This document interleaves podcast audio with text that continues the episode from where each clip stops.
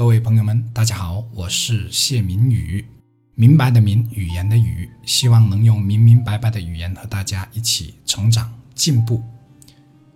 要说这张专辑说的最多的话题是什么？毋庸置疑，应该是幸福的话题。我们来到这个世界，最后又离开了这个世界，时间短则几十年，最长也就一百年多一些。说长也确实挺长，说短也挺短的。有人觉得人生苦短，我认为这话是不恰当的。因为当你觉得苦的时候，会发现日子特别漫长；反而，如果你觉得自己过得很快乐、很幸福，你会感到日子过得好快，才会感到何谓寸金难买寸光阴呢？大多数人在人生的路途中，被动或者主动的在追求一样东西，那就是金钱。金钱本来只是使我们能将人生过得更好、将生活过得更滋润的工具，可很多人用尽其一生都在追求这个工具。在这之前的分享中也提到了，但我认为这些理念仅仅是说那么一次或者几次。是起不到什么作用的。最重要的是，能否因这些理念去调整自己的人生状态。一些人总认为，只要有了钱了，才会有幸福的；一些人总是一根筋的觉得没钱谈什么都不是。这种非黑即白、全盘否定或者肯定一切的思想是要不得的。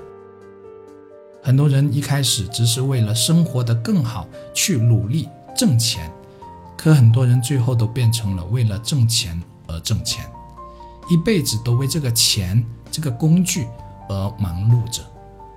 所以今天我们不禁要问：金钱和幸福之间存在必然的关系吗？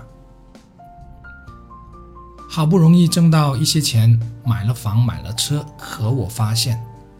我开着摩托车接我一年级的女儿回家的画面，明显要比我开着小车去接我女儿的画面要深刻和唯美。我能很清晰地想起女儿背对着我坐在摩托车上，头向着车尾的方向，边晃脚边唱歌的画面。我能很清晰地想起女儿在摩托车上坐着并紧紧抱着我的画面。可我回想不起我开着小车去接他时的任何画面，这是为什么呢？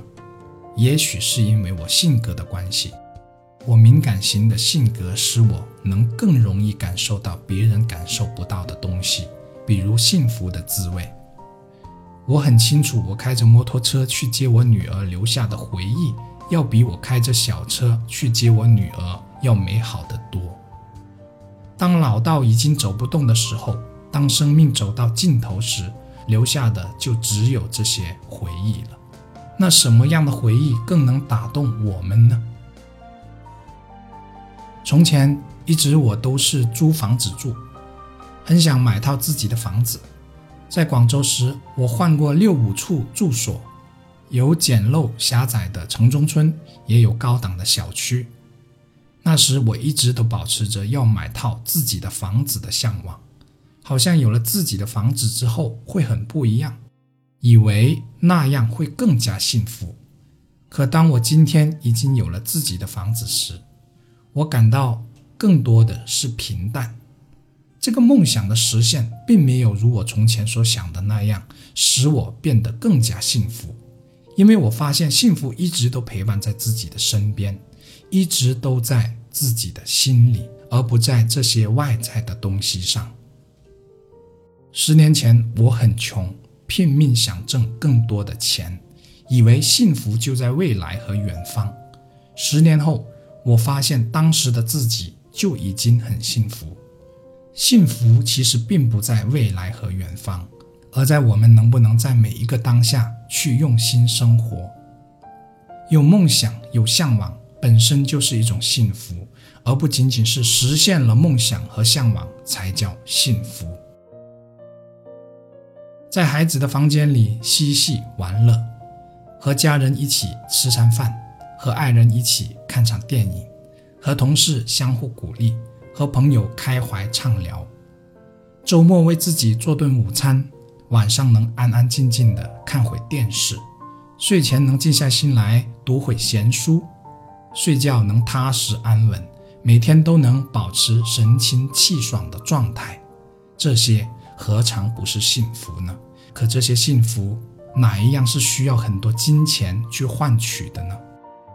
金钱是生存的最基础条件，但我们这一辈子。不仅仅是为了这个基础而活着的，还有基础之上的那一切。我是谢明宇，欢迎加入人生加油站听友群，一起为人生加油充电。详情可见评论。感谢朋友们的收听，一起加油！